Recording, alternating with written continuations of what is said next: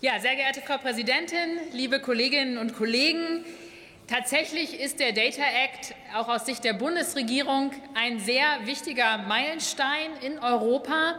Und ich glaube, viele wichtige Gründe sind schon genannt worden, vor allem auch der, der Mindset-Shift ein Stück, der damit mit dem Datenumgang verbunden ist. Und ich will aber auch sagen, gerade in dem Sinne, dass er Menschen eben auch aufzeigt, welchen Mehrwert Daten für sie auch haben können, weil er sie eben zur Verfügung stellt. Denn im Moment ist es ja oft so, dass Daten erhoben werden, eben in vielen Geräten und man oftmals ein schwieriges Gefühl hat, was passiert damit eigentlich und ich kann gar nicht sehen, was da passiert. Und genau das ändert ja der Data Act und deswegen ist das ein wichtiger Schritt für das Aufzeigen des Potenzials von Daten, was da ist und was wir in Europa besser nutzen müssen und wollen. Und der Data Act ist damit ja auch wirklich ein Innovationshebel für die gesamte Wirtschaftslandschaft, für Start-ups, für den Mittelstand in Deutschland. Deswegen haben wir uns als Bundesregierung natürlich sehr auch dafür eingesetzt, dass er genau diese Hebelwirkung am Ende auch hat und haben uns im Übrigen sehr aktiv in die Verhandlungen eingebracht. Und das zeigt auch, dass wir am Ende ja dem Entwurf auch zugestimmt haben, weil wir einige Verbesserungen erreichen konnten. Und dazu gehört zum Beispiel die ganze Frage natürlich auch von Zielkonflikten, die damit verbunden sind. Wir wollen, dass Daten zugänglich sind. Natürlich wollen wir zum Beispiel Smart Farming erleichtern, indem die Daten eben, die vom Trecker erstellt werden, auch dann beim Nutzer, beim Nutzerin äh, vorhanden sind.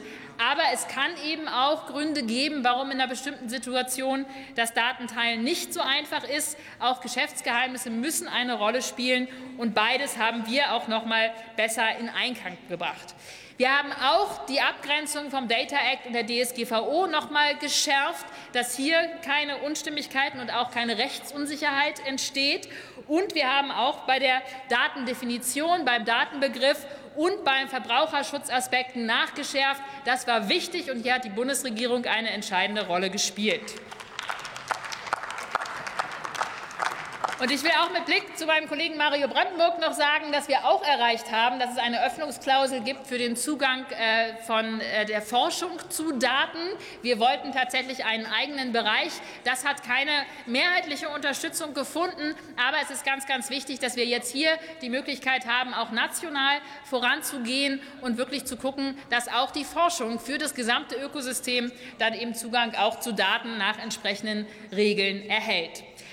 Und dann möchte ich noch aufgreifen den ganzen Punkt auch ähm, Input des Parlaments auch in die Abstimmungen auf EU-Ebene. Ähm, ich freue mich sehr, dass ich in letzter Zeit relativ häufig auch im Digitalausschuss zu Gast sein kann und wir dort sehr intensiv gerade auch über die verschiedenen Prozesse, die in Europa gerade stattfinden, äh, diskutieren. Das ist ein sehr wertvoller Input auch des Parlaments an die Arbeit der Bundesregierung und wir haben ein hohes Interesse, da sehr transparent und in enger Abstimmung auch mit dem Parlament zusammenzuarbeiten, damit wir eben eine starke Stimme in Europa auch spielen. Das ist der Anspruch der Bundesregierung, gerade auch bei den Digitalakten, und das setzen wir auch Kollegen. genauso um.